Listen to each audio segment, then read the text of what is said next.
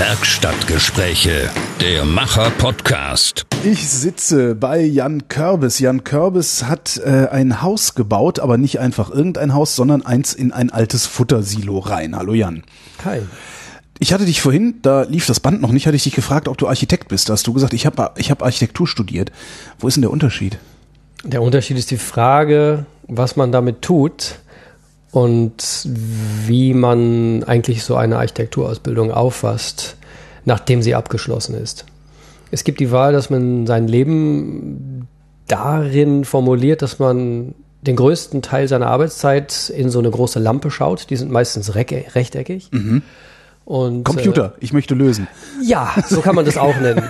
Die meisten Architekten enden dort ja. als Angestellte, naja, ich will nicht sagen Sklaven, aber das ist eine hochspezialisierte Profession, in der, mm, ich habe das gemacht, meiner Erfahrung nach, mehr als 90 Prozent technische Computerarbeit auf einen zukommt, von der ich hoffe, dass in der Zukunft das Roboter-Computer-Kombinationen für uns lösen können. Ja, weil so langweilig wie die ganze moderne Architektur hier so in der Innenstadt ist, das könnte eigentlich auch eine Maschine machen, oder? Das ist weltweit. Du musst dir vorstellen, ist Architektur ist eigentlich, das habe ich irgendwann verstanden, eine Multiplizierungsmaschine für Kapitalisten.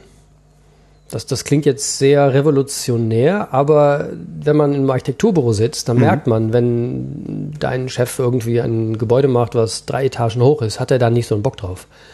Und er passt total auf, dass deine Stunden irgendwie schön beigehalten werden und dass du nicht zu lange daran sitzt. Wenn das Ding aber zehn Geschosse hat und die sind alle gleich, dann verdient jede Etage. Stimmt, das ist eine Grenz, ja? Grenzkostenminimierung. Ja, das ist sehr spannend. Und man merkt irgendwann, wenn man dann so ein halbes Jahr irgendwie Systemdecken zeichnet, dass das überhaupt Systemdecken? Systemdecken. Ja, jedes Gebäude braucht einen Fußboden, braucht eine Decke. Da muss man gucken, wie passen diese 60 mal 60 Systemdeckenplatten in die Ecken. Das muss von jeder Etage gezeichnet werden. Es ist 90 Prozent ist sowas wie im Niederländischen würde ich sagen Aussucharbeit. Mhm. Und das sind technische Zeichner. Es gibt so Leute, die haben meistens Schnurrbärte, eine Brille, sind total lustig, sitzen den ganzen Tag am Rechner und so Freaks und sind voll in ihrem Element. Leider sind die meisten Architekten nicht technische Zeichner, die wirklich genau das tun wollen, sondern sie werden zu technischen Zeichnern, weil von, von zehn Leuten, die an einem Projekt arbeiten, braucht man nur einen Kreativen, weil das Verhältnis ja. bei jedem Gebäude einfach 10% Kreativität benötigt. Und die 90% sollten jetzt alles Bauingenieure und Bauzeichner sein, aber da gibt es zu wenig von. Das heißt, sehr, sehr viele Architekten werden dann angenommen und sind dann, naja, doch zu 90 Prozent Bauzeichner. Und das ist eben die Schwierigkeit der Situation, weil Architektur ist sehr populär und, und Bauingenieurwesen weniger. Heißt das, dass wenn ich Bauingenieur bin oder technischer Zeichner, ich äh, glänzende Berufsaussichten habe, weil man mir weniger zahlen viel mehr Geld. Du kriegst mehr. Mehr. Ein guter Bauzeichner ist unbezahlbar heutzutage. Ach was? Ja. Damit hätte ich nicht gerechnet. Ja, das ist einfach, du stell dir vor, du bist im Büro. Ich ja. habe jetzt ein Architekturbüro und ich brauche einfach Leute, die richtig Bock haben auf Bauzeichnen. Stimmt, und die das wird sind. der Architekt nicht sein. Ja. Der Architekt hat das ja gar nicht gelernt. Der ja. kennt die Baukunde und, und die ganze Technik, aber er hat sie ja nicht im Detail gelernt, sondern nur in Vorlesungen und in Übungen und, und so weiter. Er beherrscht das, aber er kann sich da reinarbeiten. Der Bauzeichner ist in seinem Wässerchen, der kann da richtig wie ein Delfin schwimmen. Mhm. Und wenn ihm das Spaß macht, dann ist das wow und dann, dann geht das ohne Ende. Also wenn du, das zumindest vor vielen Jahren so erlebt, ein guter Bauzeichner, vielleicht auch mit Bauingenieurausbildung, kann deutlich mehr verdienen als ein Architekt, der natürlich nur ein, ein schwacher Bauzeichner im Endeffekt ist. Und damit dann auch ein schwacher Architekt, weil er wird ja sich selbst wahrscheinlich nicht als Bauzeichner verstehen oder also immer noch das mm. Selbstverständnis des Architekten haben. Oder? Das ist diese Kampfdiskussion um die Kreativität. Alle kreativen Jobs darum wird gekämpft im Architekturbüro. Und jeder junge Architekt will natürlich Kreativjobs haben. Das heißt, es entsteht so eine Art Spannungsfeld, wo jeder dann versucht, die Wettbewerbe zu machen, auch wenn es mehr Zeit kostet. Und man kann die Architekten dann einfach ein bisschen weniger, ein bisschen unterbezahlen. Und dadurch entsteht ein seltsames Spannungsfeld. Und das finde ich irgendwie sehr unbefriedigend. Und das, das habe ich als junger Architekt vier Jahre gemacht, sehr viel gelernt. Mhm. war in den Niederlanden und habe aber dann doch festgestellt, dass mir die Geschwindigkeit zu niedrig ist, mit der Projekte passieren und dass die Kreativität einfach viel zu wenig und zu langsam ist. Also ich hatte einfach jeden Tag tausend Ideen, habe damals fünf Sprachen gesprochen und wollte einfach raus in die Welt und irgendwas benutzen, was ich, was ich beherrscht habe. Aber kann man damit nicht, weiß nicht, wenn du so, so voller Ideen bist und diese Ideen auch gut sind, was sie ja anscheinend sind, sonst würde ich jetzt nicht hier sitzen, ähm, kannst du dir damit nicht ein Architekturbüro suchen, das dir gerecht wird? Ja, wir haben ja gewissermaßen eins. Ihr habt eins gemacht dann. Wir haben eine Methode. Wir haben uns eigentlich gegen das Prinzip Architekturbüro entschieden. Wir weigern uns gewissermaßen zu wachsen, aber auf eine Art, weil wir glauben an die Dynamik und an die Zeit der, der Freelancer und Selbstständigen. Weil wenn man einen Auftrag hat, dann holt man sich die Leute, die genau zum Projekt passen, die zu einem selber passen und die genau diese verschiedenen Fachgebiete 100% beherrschen. Und so machen wir das mit jedem Projekt. Das ist eine Art sehr moderne Netzwerk- oder Kollektivmethode, wie sie manchmal auch genannt wird. Das, das heißt, das Büro, ich nenne es mal so, damit ich mir was drunter vorstellen kann, weil ich weniger kreativ bin. Ähm, es Methode. Die Methode, aber gibt es, es, es muss doch einen Nukleus geben, also es muss doch irgendeinen einen Kern geben, der immer da ist. Ja, der Kern sind Denis und ich. Denis Audendijk, er lebt in Den Haag. Mhm. Ich lebe in Den Haag und in Berlin. Und das heißt, wir, wir beide sind in dem Sinne Refunk. Und Refunk ist eben nicht ein Office oder ein Büro, es ist eine Kooperation zwischen zwei, wir sagen immer One-Man-Shows, ja. zwei selbstständigen Ein-Mann-Firmen, die pro Projekt eine Kooperation eingehen und im blinden Zusammenspiel, weil wir uns sehr gut verstehen, das ist wie eine Art Ehe, dass man genau weiß, wo die Schwächen und Stärken von dem anderen sind. Wir sind sehr, sehr unterschiedlich und das ist eigentlich eine Stärke. Das macht es nicht immer einfach. Und da wissen wir dann genau, hey, das und das und äh, müssen wir den haben und den dazu. Und wir haben so eine Art Kernteam mhm. in den Niederlanden, mittlerweile in Berlin auch. Und das besteht aus, sagen wir mal, Local Experts. Ja. Es gibt dann meinen Assistent aus Litauen hier in Berlin, der ist, hat, in zwei Jahren hat er so eine Wahnsinnsreife erreicht, äh, der kann so vieles. Und dann haben wir unseren Lieblingsmann äh, für alles, Tone, der ist dann zum Beispiel äh, Klempner ist Schweißer, ist äh, Schreiner, ist, äh, ich, ich weiß es gar nicht, was er nicht kann. Der ist so gut und man denkt, das ist nur ein Handwerker, aber wir sind genau interessiert an den Leuten, die eben technisch und äh, talentiert mit, die einfach drei Hände haben, die einfach mhm. gut sind im Sachen bauen und herstellen und verstehen, aber auch mitdenken, aber bis wirklich ins hohe Konzept. Und das ist einfach nur ein wahnsinnig toller Typ, der sitzt da ganz ruhig daneben, sagt nichts, auf einmal sagt er, ja, musst du doch so machen. Und wir gucken so, oh wow, der ist die ganze Zeit dabei. Der braucht nicht viel sagen. Wir arbeiten mit Leuten, die halt rechts einen Computer haben und links einen Winkelschleifer. Und die findet man ab und zu. Wir haben äh, eine junge Architektin hier in Berlin, die auch unglaublich gut mit ihren Händen ist, Tassia. Wahnsinn. Dann hatten wir letztes Jahr einen netten Australier, der kam uns zugelaufen. Das war auch unglaublich toll. Dann hatten wir ähm, Maria, the Russian Hammer, haben wir sie genannt. Eine, eine wahnsinnig schlagfertige, tatkräftige äh, junge Frau. Äh, es taucht immer wieder eine auf und ab. Dann haben wir in den Niederlanden äh, eine Damian, eine Künstlerin. Dann haben wir Bart, der ist ein, ein Architekt, der im öffentlichen Raum Experimente macht. Äh, jeder hat so seinen Spezialgebiet. Und jeder hat seine Kenntnisse. Der eine ist mehr skulptural, der eine ist mehr im Schweißen, der andere ist dort. Und je nach Job fügt sich das so fast von alleine zusammen. Wir beide steuern das und, und nehmen die, die Hauptentscheidung und das Management und diesen Kundenkontakt, würde ich ihn mhm. nennen. Und so entsteht so ein Projekt in einer sehr hohen Dynamik, weil du hast ja auch kein Projekt, bevor Punkt X auf Point of No Return erreicht ist. Das heißt, so ein Projekt steht immer in der Luft. Und wenn du jetzt Angestellte hast, ist das, dann muss ja erstmal im Monat, müssen erstmal, keine Ahnung, 5.000 bis 10.000 Euro reinkommen. Mhm. Womit kommen die rein? Das heißt, du musst jetzt irgendwelche Sachen machen, die der Mit wahrscheinlich. Dingsbums decken. Dingsbums decken, ja, Systemdecken. Systemdecken, ja, Irgendwelche Sachen, die keinen Spaß machen. Das heißt, die meisten Architekturbüros, meiner Meinung nach, mhm. müssen Basiseinkommen haben, was kontinuierlich durchläuft. Und wenn alles gut läuft, dann macht man mit dem, was man verdient hat, noch ein paar schöne Spaßprojekte. Ja. Und wir machen nur diese Spaßprojekte. Das heißt, wir leben viel riskanter. Ähm, Aber ihr könnt davon leben. Wir leben davon. Wir, haben einen, wir leben unseren Traum. Es ist für mich, äh, jeden Tag werde ich wach und denke einfach nur, wow, das geht. das klingt, als würdet ihr eher Kunst machen als ja, Handwerk. Wie kommst du auf den Gedanken? Weil die paar Künstler, die, also die, die Künstler, die ich kenne, die arbeiten so, wie du gerade beschreibst, wie ihr arbeitet. Die Handwerker, die ich kenne, arbeiten nicht so. Die arbeiten geradliniger. Es klingt gerade sehr, als würdet ihr in so einer, ja, in so einer, einer, einer Ideenwolke existieren, aus der dann sich Dinge heraus manifestieren. Und das klingt mir nach Kunst. Interessant, dass du die Arbeitsweise als Kunst siehst. Und das Resultat ist jetzt gar nicht entscheidend, sondern du redest von der Methodik. Ich rede von der Methode.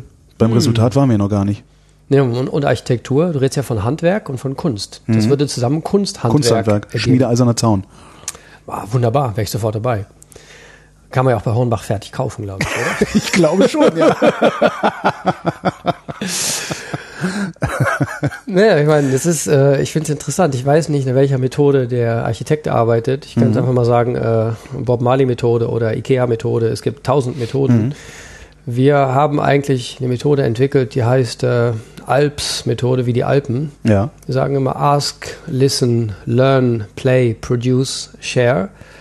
Das ist so, wie wir an Projekte und an Materialien herangehen, dass man von einer Fragestellung ausgeht und meistens findet sich die Antwort im Material selber. Das heißt, man hat ein Problem, irgendwie eine Problemfrage und dann gucken wir, was es gibt in der direkten Umgebung. Gehen wir doch mal, äh, können wir das durchdeklinieren, wie man so schön sagt, anhand, anhand dieses Silo-Hauses, das du gebaut hast? Gab es da ein Problem und das Haus ist die Lösung? Oh ja, Wo fing das an? wir sind so eine Art Problemfeuerwehr und das dann in 3D und auch noch mit höchster Improvisation. Das heißt, wenn's, das ist ein Projekt für mich selber, aber generell ist es so, wir operieren weltweit und Leute kommen auf uns zu, die wissen, dass wir genau auf diesem Grenzpfad zwischen Architektur und Kunst und Ja. Design und äh, im öffentlichen Raum uns wirklich befinden. Und das kann jeden Monat oder jeden Tag oder jedes Jahr kann das sein, die Künstler sagen, wir sind Architekten. Die Architekten sagen, wir sind keine Architekten, wir sind Künstler. Und es ist eigentlich ein, man kann das Dilemma sehen und sich den ganzen Tag die Haare ausreißen, die wir beide nicht haben. Aber äh, man kann auch sagen, das ist die Stärke, die Kraft, die Ja. da drin liegt, dass man bei den Architekten sagt, nee, nee, nee, wir fragen das als Kunstwerk an. Auf einmal braucht man keine Zeichnung, keine Baugenehmigung. Statik machen wir dann schon, weil wir einen guten Statiker kennen und der Statiker sagt, ey, ich finde das so cool, ich will da kein Geld für haben. Und wir haben einen Deal mit einem Bauingenieur in den Niederlanden, der unsere Statik berechnet, der sagt, wenn der Sex Appeal of Gravity Ja. hoch genug ist, will er keine Kohle von uns haben. Und wenn er nicht hoch genug ist und sagt, hey, ja, das, ihr könnt noch ein bisschen weiter pushen. Ich so, ach, wirklich? Und dann, Dann wird's billiger. nee, dann, dann kann man einfach noch, noch verrückter werden. Ja. Das kann man gar nicht glauben, obwohl das schon immer sehr grenzwertig ist, wie wir arbeiten. Aber du wolltest wissen, wie wir dieses Thema Silo-Haus, Genau. äh, Problemstellung, ja, ganz einfach. Ich meine, da steht ja, glaube ich, auch hinten auf der Karte drauf. Äh, wir sagen zum Beispiel Research on. Das ist jetzt alles auf Englisch, aber ich glaube, das, das schaffen wir. Hier steht drauf Vertical Living, äh, Minimalism and Real-Life Solutions for Small Spaces. Und die Philosophie war Learning by Living in a Tiny Reality.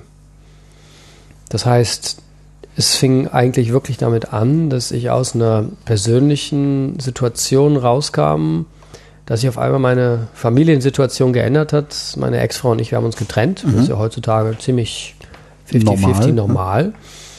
Und dann hat man ein Kind und dann überlegt man, okay, wie geht man das an? Und dann braucht man erstmal einen neuen Raum. Weil man hat ja einen Raum zusammen im, im Standardfall und braucht dann auf einmal mehrere Räume. Oder jeder braucht einen eigenen Raum und du bleibst das Kind. Das heißt, Die außerdem räumlich getrennt sein sollten. ja, ja, das sind so verschiedene Orte. Das sind Ja, nicht nur Orte, Räume. Ne? genau. Und dann habe ich ganz schnell Wir gemerkt, reden, falls sich jetzt jemand fragt, in welche Blumigkeit wir gerade abdrehen, wir reden ganz einfach von verschiedenen Wohnungen an verschiedenen Orten. ja, ja, Ne? und, Also es, es sind der Räume, ja. Naja, und, und, und der, dieser Ort, dieser Raumort oder Ortraum äh, wurde dann für mich ein, naja, wie, wie kommt man an, an so einen Ort ran? Wo kriegt man auf einmal eine Wohnung her? Weil man die alte Wohnung hat man ja. Ja. Und da wohnt das Kind dann und dann entwickelt sich ganz schnell so eine relativ logische Dynamik für mich, wenn man dann sagt, hey, das Kind lebt dort und der eine verbringt Zeit mit dem Kind in der Wohnung und der andere auch. Das heißt, auf einmal braucht man drei Wohnungen. Ah, das heißt, es, äh, so ein Modell habt ihr gemacht. Es gibt Leute, die nehmen sich dann ein Zimmer dazu. Das höre Ja. ich gerade von Freunden, die sich leider auch trennen. Äh, wo die dann eine Wohnung suchen, wo der eine wohnen kann, wenn der andere mit dem Kind ist und dann Genau, dann die. wird das Kind wochen, wochenweise, wohnt halt jeder mal in der Wohnung, aber das Kind bleibt an diesem Ort. Richtig. Ja. Ja. das fände ich dann komisch, wenn du zum Beispiel dann dort Zeit verbringst alleine, wo auch deine Ex-Frau Zeit alleine verbringt. Das, Ja. das wäre für mich nicht, nicht ganz der richtige Weg. Ich meine, jeder ist anders und der Weg für mich war dann, ich brauchte einen Ort, wo ich einfach meine Ruhe hatte und einfach allein sein konnte. Da Ja. hatte ich in, in der Phase sehr viel Bedürfnis nach. Und dann gab es in einem kleinen Surfdorf, temporäres Container Village war das in, De in Den Haag in Holland. Gab es so ein, so ein Surfer Village und ich kannte ein paar Leute und auf einmal habe ich gehört, da ist ein Wohnwagen frei. Den konnte ich dann für 80 Euro im Monat mieten. Und dachte ich, hey, Guter das ist, doch, Preis. das ist doch cool. Ja. Ich meine, das ist echt nur sechs Quadratmeter. Aber mit Heizung, alles Die Dinger sind ja auch, das reicht ja. ja. Ja, und ich brauchte ja nicht viel. Ich brauchte ein Bett, ich brauchte eine kleine Küche, ich koche gerne, ich brauchte meinen Tee, äh, hatte nette Leute um mich rum, äh, manchmal Partys, manchmal zu viel, manchmal zu wenig. Äh, Strand vor der Tür war überhaupt nicht tragisch.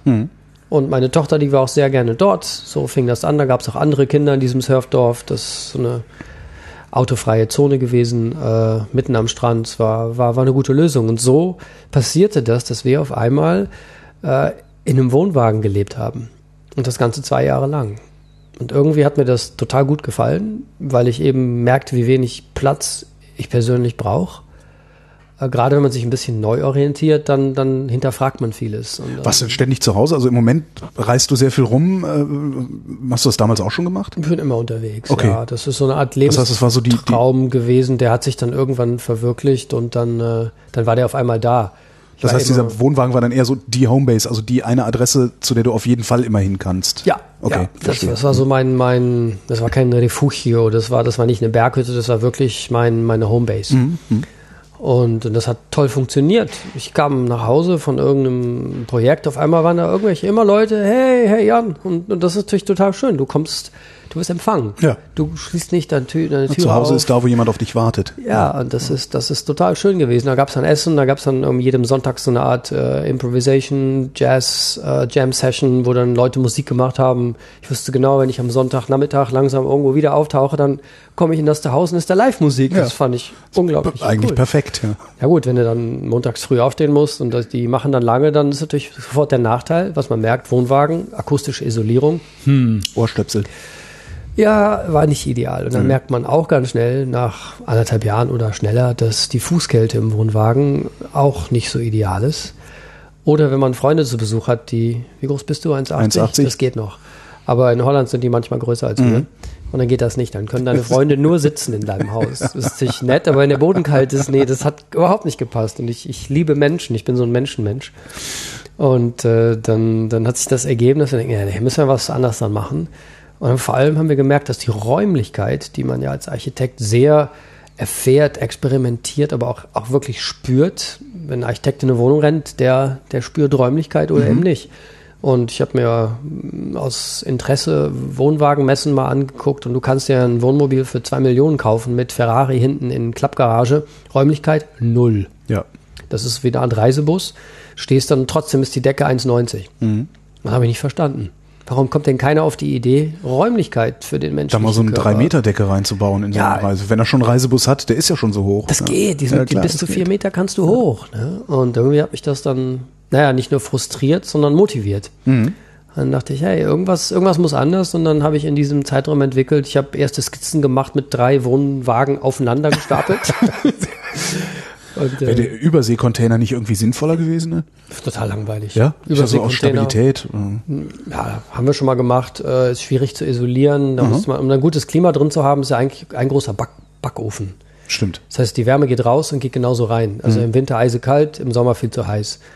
Im holländischen Klima ist man da relativ gemäßigt, aber es gibt so eine Art Wellenprofil. Ja. Es geht so raus und rein und das zu isolieren hast du dann wenig Isolierung und viel und wenig und, Und viel. viel und, mhm. dann stehen dann so eine Art Kältebrücken und das Klima dann von innen braucht man eigentlich eine sieben Zentimeter dicke massive Wand, um ein bisschen für Klima zu sorgen Mhm. und dann sind nicht mal mehr zwei Meter übrig.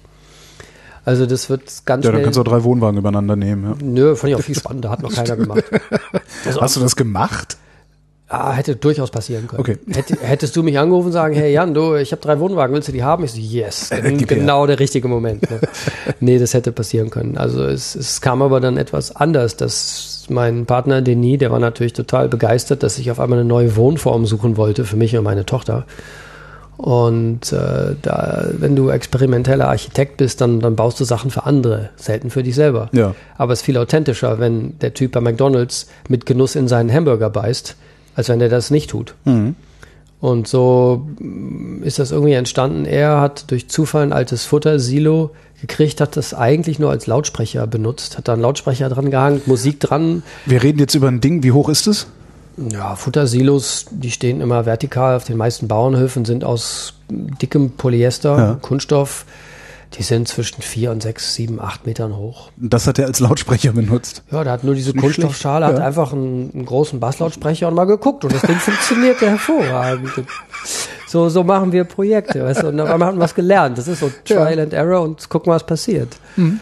Und äh, er meinte, ja, das, das, und auf einmal hatten wir einen Bauern, der nicht mehr von seiner äh, seinen Erträgen aus, aus Sch- was Schaf und Ziegenmilch leben konnte.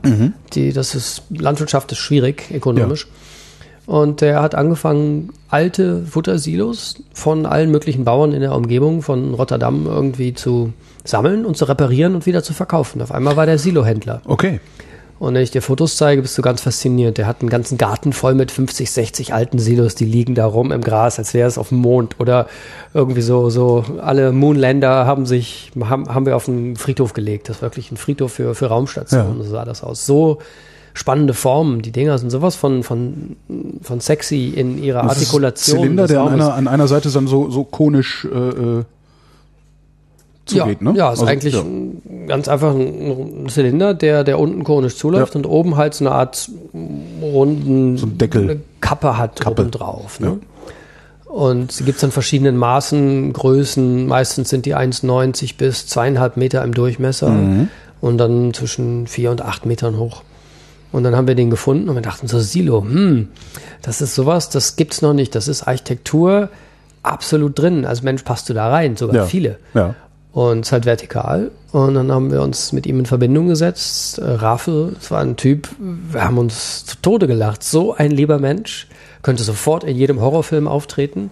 Ein Bauer musst du dir vorstellen, zwei Meter groß, Schultern, naja, Meter breit fast, äh, läuft wirklich wie ein Zombie. Aber so ein toller Mensch, unfassbar. So eine weiche Seele, ganz, Ja. ganz lieb und höflich. Und der kann natürlich richtig arbeiten und der hat uns gesagt, ja, ich habe hier so ein Silo und kann nichts anfangen, äh, was wollten damit machen? Ja, wir möchten gerne ein Haus bauen. Oh, das ist aber interessant, ja, das äh, könnt ihr dann mal so haben. Wenn er mir die Transportkosten zahlt und dann hat er uns das für ein paar hundert Euro irgendwie Das ist, das ist euer. Geschäftsmodell. Eure Ideen sind so cool, dass alle für lau mitmachen. Ne? Was? Okay. Ah, kann man probieren. Nee, aber man muss einfach machen, wo man dran glaubt. Ja. Und wenn diese Energie rüberkommt, dann und die Leute, hast die richtigen Leute, dann werden die zu Partnern. Ja. Und Rafael hat uns das Silo vorbeigebracht. Der LKW-Fahrer mit dem Kran, der kam auch umsonst vorbei, weil er fand das auch super cool. Hat uns das Ding dann aufgerichtet. Und die Mitarbeiter im Hafen von irgendwelchen Schiffen, die kamen dann vorbei und hatten alle Ideen, wie man das isolieren könnte. Und jeder erzählt irgendwas anderes. Und der Entwurfsprozess war sowas von dynamisch. Wie bist du überhaupt auf die Idee gekommen? Das, wir haben das noch nicht gesagt. Du hast tatsächlich die, die Wohnung oder den, ja, die Wohnung in diesem Silo in die Vertikale gebaut. Jeder normale Mensch, also so wie ich, würde sagen, er schmeißt das Ding um, sägt eine Tür rein. ne, so, Also, und wir machen das halt liegend. Das haben wir exerziert, diese, den Gedankengang. Wir haben probiert, was kommt dabei raus? Ja, du siehst hier auf einer Postkarte eine horizontale Version. Ja. Und was ganz schnell passiert, äh, wenn du einen Zylinder hinlegst und du machst einen Querschnitt, siehst du sofort, äh, Oberfläche auf dem Fußboden wird ganz schnell ganz klein. Ja. Und sobald du dann nur ein bisschen davon abschnibbelst, wächst äh, oder schrumpft deine Raumhöhe brutal. Ja. Das wenn heißt- du sowieso nur zwei Meter, zwei Meter vierzig äh, hast. ist das ja. schwierig, ganz schnell. Das heißt, dein, äh, dein Raumgefühl, worum es uns ja ginge, Mhm. ist relativ, ist eigentlich von vornherein weg. Und dann geht's auch noch, und dann geht's eigentlich nicht viel weiter, dass man rechts und links noch eine Bank reinbauen kann. Ja. Und dann hast du so ein Wohnmobil Ja. und mehr nicht. Wenn überhaupt.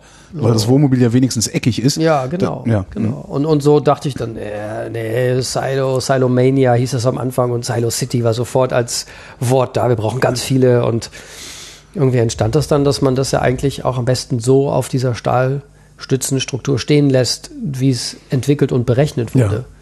Und dass man das zum Transport auf dem LKW hinlegen kann. Das Silo war 2,35 oder ist. Und der LKW darf 2,55 äh, breit sein mit Ladung, ohne Sondergenehmigung. Dachten wir, okay, dann packen wir da ein bisschen Isolierung drauf und dann haben wir 2,55 und das haben wir auch gemacht. Also das, das war ziemlich deutlich, was passieren musste. Also 235, wie hoch war dein Silo?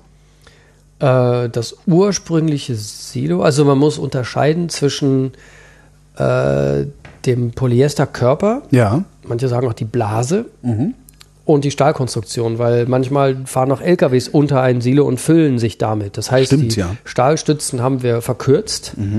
Also das Silo selber ist ein großes, das ist sechs Meter hoch. Und das haben wir auch so gelassen. Wir haben da einiges verändert. Wir haben unten einen Keller dran gebaut aus einem zweiten Silo. Es hat jetzt drei Etagen, das gesamte Ding. Und wir haben die Stahlkürzen so kurz gemacht, dass man eben genau mit dem Silo über dem Boden steht. Das heißt, du hast auf dem Nullniveau, wenn du dir das vorstellst, einen 1,50 Meter hohen Keller, wo man nicht drin stehen kann, aber eine wunderschöne Bibliothek untergebracht ist.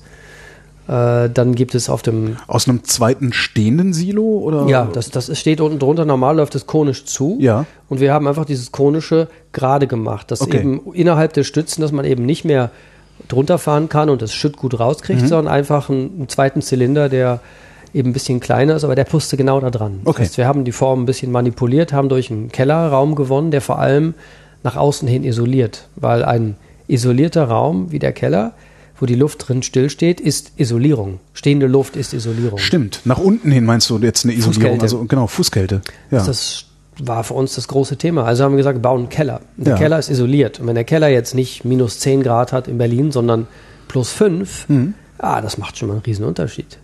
Der Keller hat dann eine Infrarot-Fußbodenheizung, die ganz wenig Strom zieht. Und die Fußbodenoberfläche ist unglaublich klein, das sind, glaube ich, zweieinhalb Quadratmeter, bringt aber eine Grundwärme rein. Ja. Dann hat unser Fußboden auf zwei Meter Höhe von außen betrachtet auch wieder eine Infrarot-Fußbodenheizung. Sitzt du auf einem 30 Grad warmen Fußboden.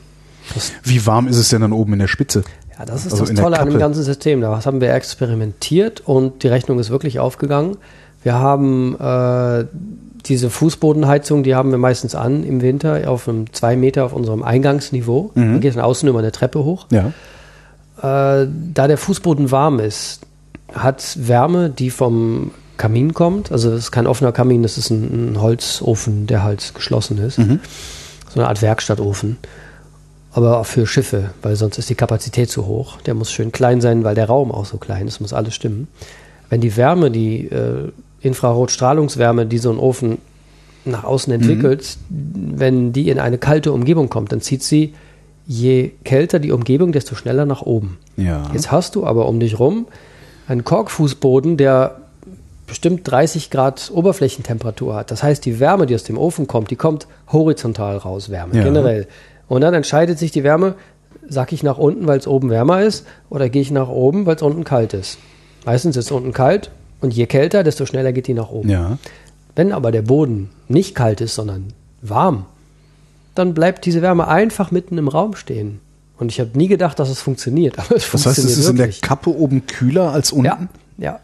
Das ist so wie die Berghütte nicht funktioniert. Du schwitzt dich oben im Schlafzimmer einen ab, kannst nicht pennen und unten frieren die immer noch. Kennst das, oder? So ist das. Idealerweise baust du dann das Bett auch nach ganz oben. Weil du willst ja im Kühlen schlafen. Naja, normal, das Bett sollte im Keller sein, ne? im Idealfall bei jedem Haus, weil da hast du gute Betriebstemperaturen zum Schlafen. Ja, aber da ist ja schon die Bibliothek. Ja, genau. Ja. Und der Keller ist so klein. Ja. Nee, wir wollten auch unbedingt, wenn wir oben schlafen, äh, rausgucken wollen. Wir haben nämlich so eine Art Fenster eingebaut, von dem man äh, im Bett, das kann man öffnen und dann kann man die Menschen im öffentlichen Raum beobachten, da wir im öffentlichen Raum stehen. Also Ohne, in, die das Seiten ist- habt ihr ein Fenster geschnitten. ja, des nee, so wirklich, wenn du im Bett liegst, an der Kopfseite kannst du ein Fenster nach innen aufmachen, ein großes Fenster und guckst einfach raus Mhm. Ja. und bleibst im Bett liegen und Das keiner ist so, merkt. wie man es ja haben will. Ja, so, das sind so diese kleinen Architekturträume. So, so genau wie in der Erdgeschossebene, wenn man halt reinkommt. Also du gehst halt eine Außentreppe hoch, das ist eine alte Gerüstbautreppe. Bis dann auf diesem, sagen wir mal, plus zwei Meter Niveau, Verhältnis zum Außenbereich. Und äh, hast dann eine Badewanne integriert im Fußboden. Die Badewanne, das heißt japanisches Restaurant, kennst du doch. Ja. Kommst rein, ziehst Ja. die Schuhe aus, läufst über den Boden, und dann setze ich an den Tisch Setz und dann dich noch ein Stück tiefer ich noch in den Boden ja. rein. Der Effekt hat so toll funktioniert. Wir haben eine alte Badewanne eingebaut, haben die auch mit Infrarotheizung versehen. Das heißt, Ja. im Winter ist kein Wasser in der Badewanne, sondern eine warme, stählerne Badewanne. Das ist so toll für kalte Füße. Lauft ihr dann da drum rum? Also wenn ich jetzt, wenn ich jetzt auf die Bilder äh, schaue, Das ist, das ist, du musst Das Ding hier? Kreis vorstellen. ja, 2,35 Meter, kompletter Korkfußboden, Infrarotheizung drunter. Und da gibt es dann ja, auf einer Seite, wirklich sagen wir mal ein Drittel des Raums, kann man hochziehen, den Fußboden. Ja. Genau dort drunter ist eine Badewanne. Und das kann man fixieren, dann entsteht somit ein Tisch. Ah, Das heißt, du musst dich ein bisschen gelenkig dazwischen setzen, hast du Ja. ergonomisch gesehen, wirklich genau Platz für die Füße, sitzt mit deinen Oberschenkeln auf dem Fußboden Mhm. und hast in Tischhöhe auf einmal einen wunderschönen Tisch vor dir. So kann man auch dann auf einmal sechs Leute zu Besuch haben, teilweise sogar acht und denen Essen bieten. Drei Gänge-Menüs. Also wir haben echt schon, schon Partys gehabt, auch wenn man dann mehr Leute hat, dann macht man den Boden wieder runter, dann gibt es keine Badewanne und dann hat man auf einmal 40 Leute auf viereinhalb Quadratmeter gehabt und die fanden das alle toll weil der Raum keine Ecken hat. Also das sind so viele Erlebnisse, die wir festgestellt haben, wie, wie Räume und Menschen funktionieren. Das ist sehr, sehr lehrreich gewesen, der ganze Prozess. wie kommst du nach oben? Also ich wäre faul, ich würde mir eine Elektrowinde einbauen wahrscheinlich. Ja, es gibt einen Lift, es gibt einen Lift. Der ist allerdings nicht für dich. Ja. Wenn wir dich schrumpfen könnten, dann kommen wir da vielleicht hin. Es gibt einen kleinen weißen Eimer. ja, Kommt aus der Segeltechnik. Ich bin auf Segelbooten aufgewachsen, so kommen dann sehr viele lustige Details rein. Wir haben ein, ein weißes Eimerlein, in dem man ein Glas Tee, äh, Kissen, Klopapier, alles Mögliche mit hoch und runter nehmen kann, weil wir festgestellt haben, auf der Kletterwand kann man nichts mitnehmen. Es sei denn, man tut sich in den Mund. das heißt, du steigst nach oben über eine Kletterwand. Ja, wir haben Also das, was jetzt gerade so modern ist, wo alle in diese Fabrikhallen rennen und bouldern gehen. Das ist die gleiche Technik. Ja. Wir sind im Innenraum und bouldern, aber nicht nur zum Spaß, um uns zu ertüchtigen, sondern weil wir nach oben wollen. Ist das eigentlich viel geiler als bouldern? Das heißt, du hast die Dinger dann auch äh, symmetrisch aufgehängt oder, oder so aufgehängt, dass man wie auf einer Treppe da hochklettern kann? Oder muss man tatsächlich klettern im Klettersinn, also im Sportsinn? Es ist wahnsinnig einfach. Wir haben uns die absoluten XXL Klettergriffe bestellt. Ja. Das heißt, äh, du, jeder, der überhaupt nichts mit Klettern hat, das ist wirklich ein Griff. Das ist so wie ein Glas, wo man die Hand reintut. Äh, und ziehst dich einfach mit so ein paar ganz einfachen Bewegungen hoch, lässt deinen Rücken gegen einen Balken fallen. Du hast eine Art Loch, durch das man hochklettert und bist dann schon in der oberen Etage. Also ich habe bisher noch kaum Leute gesehen, die es nicht geschafft haben. Und der Trick ist, dass du halt dann Sachen mit hochnehmen kannst. Hoch und runter willst du ein Buch mitnehmen. Wie kriegst du deine Sachen hoch und runter? Du musst einen Lift haben, aber Ja. es ist wirklich nur ein, ein Seil, was man äh, klemmen kann und das geht hoch und runter mit einem Eimer dran und so gehen die Sachen hoch und runter.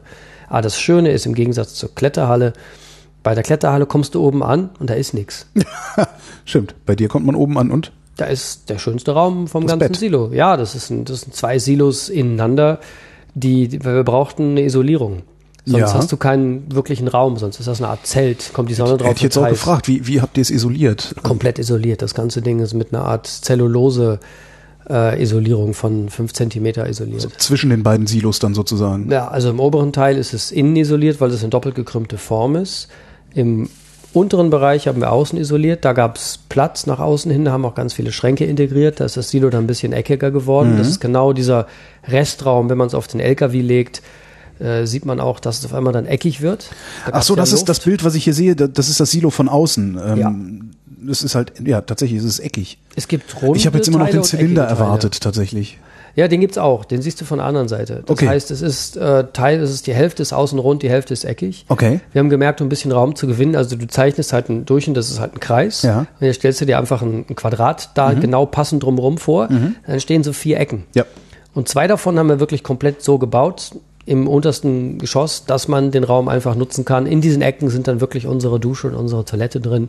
Das wäre die nächste Frage gewesen. Wo habt ihr, du hast tatsächlich ein Bad eingebaut. Ja, wir haben eine äh, Shower Forever System entwickelt. Das äh, ging darum, wir hatten wenig Wasser an Bord, wir sammeln eigenes Regenwasser und haben uns dann überlegt, hey, wie, wie macht man das mit dem Duschen? Man, das Wasser ist oben am Kopf, keine Ahnung, 38 Grad und bei den Füßen hat das immer noch viel mehr als 20. Und das jetzt wegzutun und neues Wasser zu nehmen, kann nicht sein. Und dann haben wir uns überlegt, ob das funktioniert. Äh, Tone, unser Lieblingsklempner, äh, alles können Freund, der meinte, ja, das müsste gehen. Dann haben wir einfach einen Campinggas-Wasserdurchlauferhitzer genommen. Dieses 20 Grad warme Wasser äh, im 5 Liter im Umlauf gehabt, das Wasser unten eingespeist, kurz gefiltert, Ja. durch drei ganz einfache Filter, eine Pumpe dran und sofort wieder rein in den Gasdurchlauferhitzer. Und das kam oben wieder mit einer ähnlichen Temperatur raus. Da musste man die Temperatur wieder ein bisschen regeln, weil das Ja. dann zu warm wurde. Aber wenn der Kreislauf einmal lief, war alles wunderbar. Und du hattest einfach deine 5 Liter Wasser und konntest da 10 Stunden mit duschen, bis das Gas leer geht, theoretisch. Wie groß ist das Bett? Also das ist auch in, in einen dieser Erker gebaut dann, oder wie? Das Bett ist auch in, das ist wo dieser, Also in eine der Ecken sozusagen. Die, eine Ecke genau ist unten der, der Kopfteil vom Bett. Das heißt, das Bett ist 1,40 mal 2 Meter. Und wie wir alle wissen, kann man da zu zweit entspannt drin schlafen, im Notfall auch zu dritt. Da gibt es noch einen ganz kleinen Gang.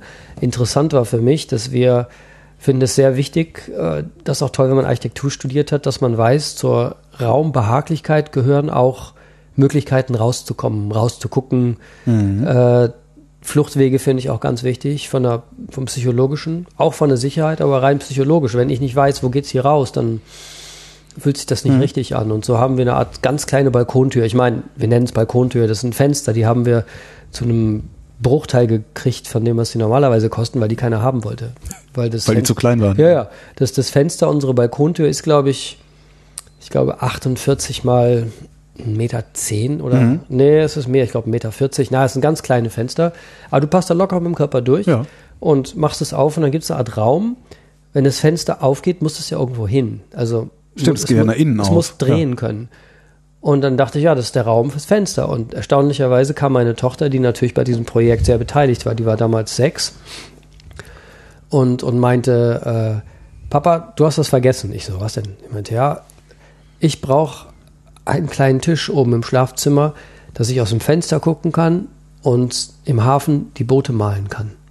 Ich gesagt, wow.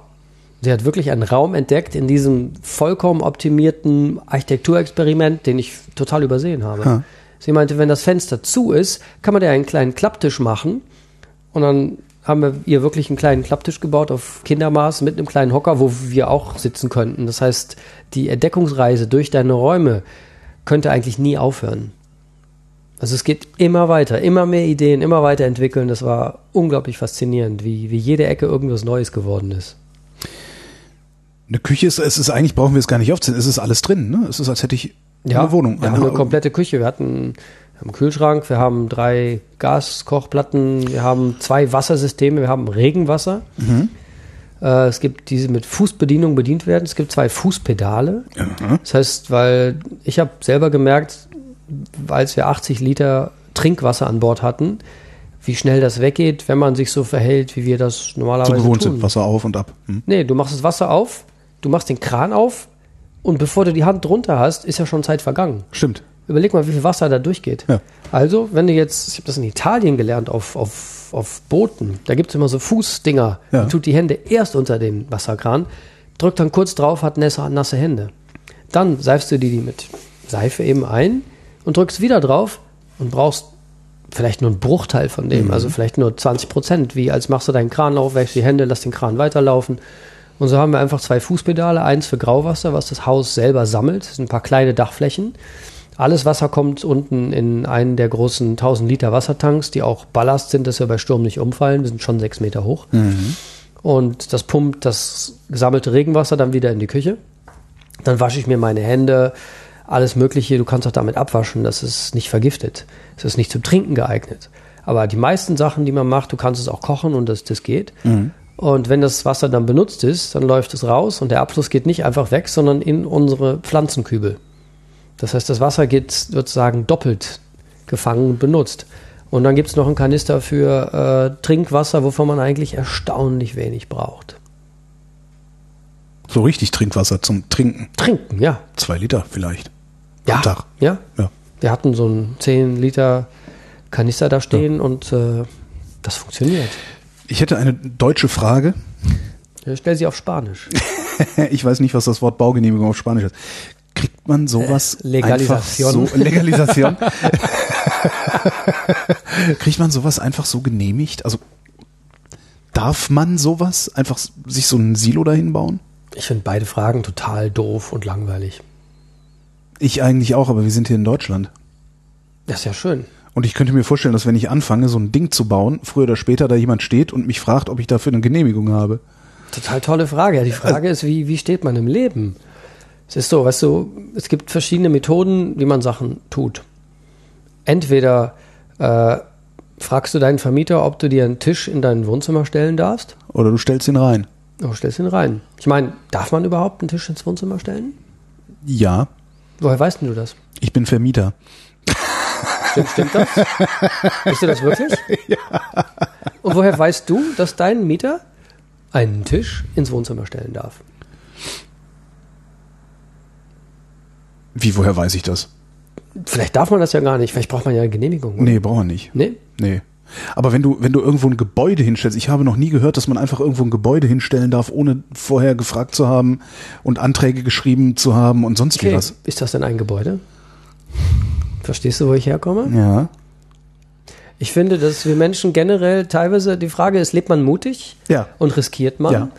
und macht seine Sache aber gut und überzeugt dadurch und bringt nicht andere Menschen in Gefahr. Ich meine, finde ich ganz wichtig, Ja. dass man respektvoll miteinander umgeht und das bedeutet auch, wenn du jetzt irgendwie lebensgefährliche Fahrräder in deinem Fahrradverleih ausgibst, ist genau das gleiche Spiel, finde ich nicht cool. Äh, wenn du Gebäude machst ohne Fluchtwege, ist nicht cool. Aber äh, wenn du Sachen, wenn du eine, eine Parkbank in den öffentlichen Raum stellst, die keine Genehmigung hat, die aber 100% funktioniert, würden die Leute sich bestimmt drüber freuen, Die oder? Leute ja, dummerweise nicht die Behörden. Wo, wo ich eigentlich hin will mit der Frage, ist, ist mir gerade so halbwegs klar geworden. Deswegen habe ich es auch nicht beantwortet. Kannst du mir so ein Ding einfach bauen?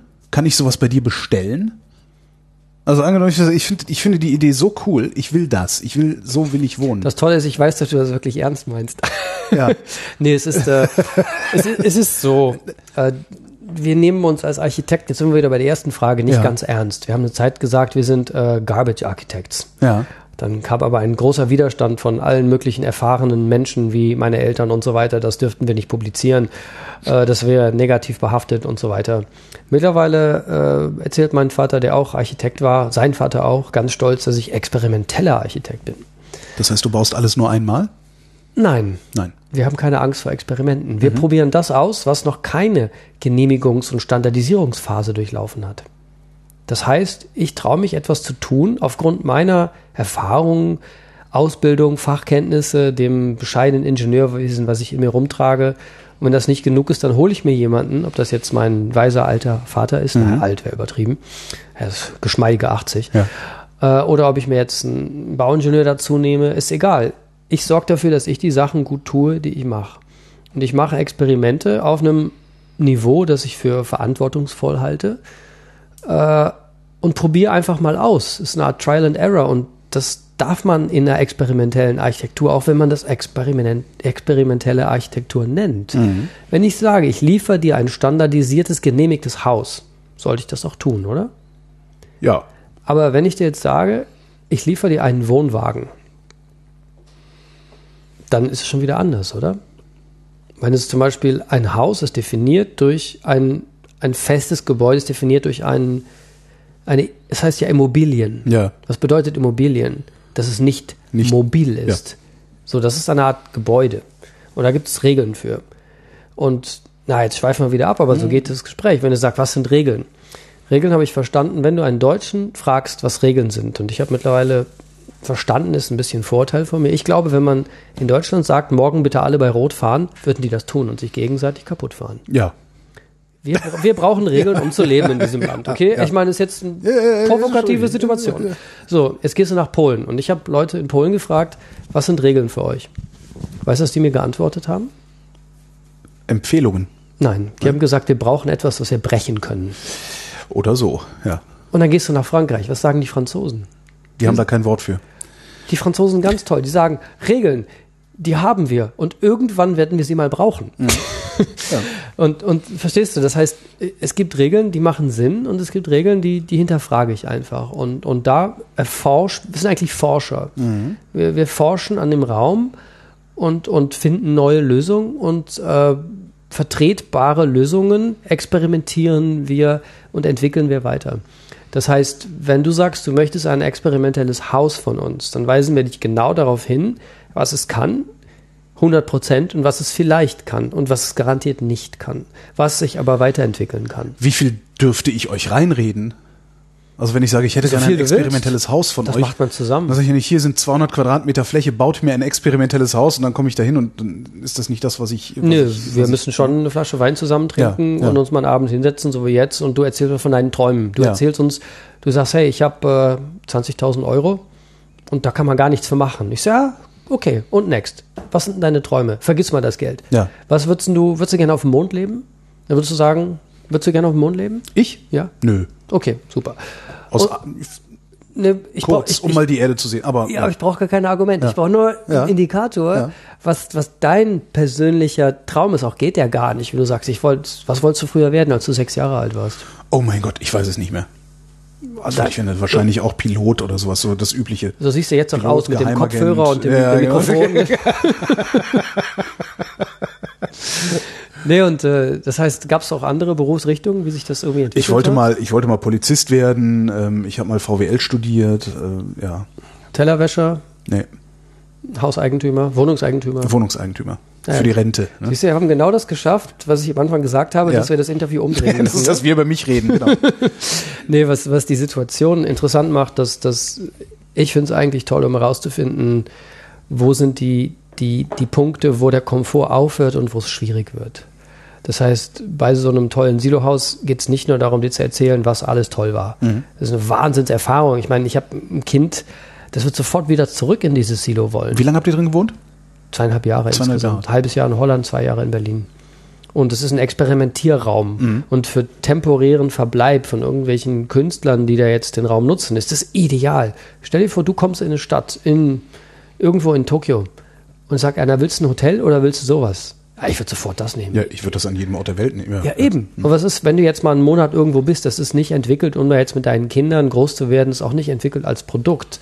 Aber wir entwickeln maßgeschneiderte, äh, gebaute Experimente. Das heißt, Ja. wenn du ein experimenteller Typ bist und hast wirklich Bock auf etwas, wir können deinen Traum bauen. Er wird nicht perfekt sein. Und es wird auch nicht genau das sein, was wir dir versprechen. Es wird besser.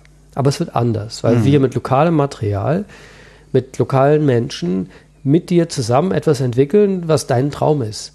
Und so gehen wir ran. Und das heißt, äh, wir finden auf einmal eine Firma, der Nachbar hat was weggeschmissen, da gibt es einen Container, da gibt es eine äh, Firma, die hat äh, jede Woche so und so viel Abfälle. Wir bringen das in, auf eine Art Karte, wir nennen das dann Harvest Map, Erntekarte, ist eine Methode von Architektenkollegen von Superuse von uns. Die haben das ins Detail entwickelt, wie man solche Karten macht. Ja. Und ich weiß halt innerhalb von einer Woche genau, was es in der Gegend, wo dein Grundstück ist, gibt. Und dann wird es interessant. Und dann hören Und dann wir. ist, ist die Idee, dass du tatsächlich aus den lokalen Materialien, also aus den Funden, Ja. was Neues entstehen lässt.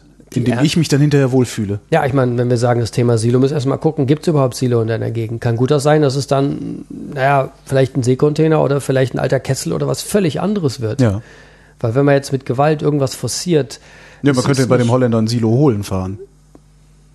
Wenn das entfernungstechnisch Sinn macht, ich würde erstmal gucken, wir machen die Kreise immer größer. Ja, Gibt es ja. Silo in deiner Gegend? Nein. Dann gucken wir im 100-Kilometer-Kreis. Wer hat was? Wir fahren jetzt nicht einfach, ja, ich habe den Bauern in Holland, das ist der falsche Ansatz. Transport kostet viel mehr Energie oder auch vielleicht sogar Geld, als in der Gegend was finden. Es gibt sicher was, vielleicht sind die Silo anders hier, vielleicht gibt es ein tolles Silo aus Holz, was, was viel größer ist und viel mehr kann und viel spannender ist. Also es ist ein sehr, sehr offener Prozess, den man, den man zusammen macht.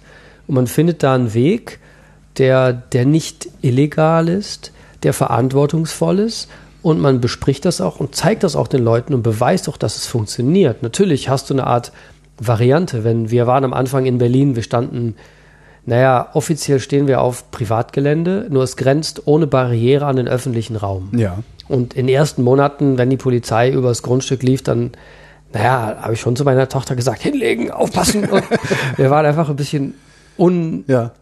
Unerfahren damit. Mittlerweile wissen wir genau, es ist kein Haus. Es ist ein Kunstobjekt, Ja. das begehbar ist. Und wenn jetzt wirklich jemand kommt und sagt, was macht ihr hier genau? Dann überlegt man sich, welche Geschichte stimmt jetzt und macht Sinn. Für einen, der in äh, Genehmigungen äh, Ja, Nein äh, denkt, würde ich erklären, pass auf, es ist ein begehbares Kunstobjekt. Ich komme jeden Tag her, um dieses Kunstobjekt herzurichten, Ja. als würde es so aussehen, als würde da irgendein ein, ein schmuddeliger Typ wohnen. Im Kühlschrank tue ich ein bisschen äh, verschimmelte Sachen rein. Oben das Bett mache ich so, als wäre es so ein bisschen bewohnt. Äh, ein bisschen alte Klamotten in jeder Ecke. Das ist das Konzept. Und da können maximal zwei Leute zugleich sich das anschauen. Verstehst du? Ja. Somit hast du ein Konzept und kannst dich erklären. Und so weit, man sagt, man kann die Wahrheit biegen, habe ich von einem Versicherungsmakler mal gelernt, äh, ist auch gar nicht so weit von, was wir da wirklich tun. Ja. Und äh, es hat unglaublich toll funktioniert. Wir haben mittlerweile sogar ein Poster daneben hängen, wo wirklich steht äh, Silo House Ja. mit Webseite und allem. Und ich, wir kriegen nur interessante Anfragen von Leuten. Jetzt übermorgen kommt jemand, der mit uns da was filmen will, der Hobbyfilmer ist. Also du, du musst dich vor allem auch trauen. Man braucht schon so ein bisschen Guts oder Cojones, wie man gerne sagt, so um im Leben zu stehen. Es ist nichts für Angsthasen, um in experimenteller Architektur zu wohnen.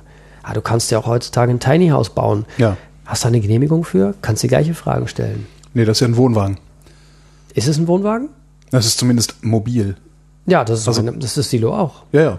Dann, dann funktioniert es ja, glaube ich, auch. ne? Das ist- was, das ist- was dann, glaube ich, auch wieder, aber das ist dann das nächste Genehmigungsverfahren. Du siehst, ich denke in anderen Kategorien als Voll du. gut. Ähm, du hast dann halt keine Meldeadresse. Ne? Das sind ja auch so komische Sachen, die hier passieren. Das heißt, du brauchst irgendwo noch einen Briefkasten. Ja, dann kann man doch an eine Wand schrauben, oder? Na, den darfst du im Zweifelsfall nicht da an die Wand schrauben. Darf ich nicht? Also kannst du machen, aber sagt das, das? gilt dann nicht. Nee, das macht dann das Landeseinwohneramt, macht dir dann Stress. Das ist äh, Die schrauben aber- mir dann einen Briefkasten an die Wand. Nee, die sagen, so. das, ist, das, ist, äh, das, äh, das gehört sich nicht. Das ist keine meldefähige Adresse. Äh, Ja. Sie, sie dürfen hier nicht gemeldet sein. Das heißt, du brauchst einen Kumpel mit einer Wohnung und einem Briefkasten Ich und idealerweise eine, eine, eine Lichtschranke drin, dass es Ping macht, dass der Briefkasten dir eine Nachricht schickt und du weißt, du fährst ja jetzt mal hin und holst deine Post. Ja. Ja, wir hatten halt einen ganz tollen, haben einen ganz tollen Host, das ZKU, das Zentrum Ja. für Kunst und Urbanistik auf dem alten Güterbahnhofsgelände in Moabit. Das ist ein Ja. Kunstzentrum, eine perfekte Symbiose. Die braucht eine Art weiße Rakete, die diesen Vorplatz aufwertet und das Attraktionen einfach mit sich bringt. Ja. Und, und wir haben das aktiviert, belebt. Äh, und es wächst auch immer noch. Jetzt leben da ab und zu Künstler zeitweise drin. Und es funktioniert sowas von toll. Die Symbiose war, wir haben nachher sogar die Dusche ausgebaut oder auf passiv geschaltet, weil wir einfach ein bisschen mehr Lagerraum im Erdgeschossbereich brauchten.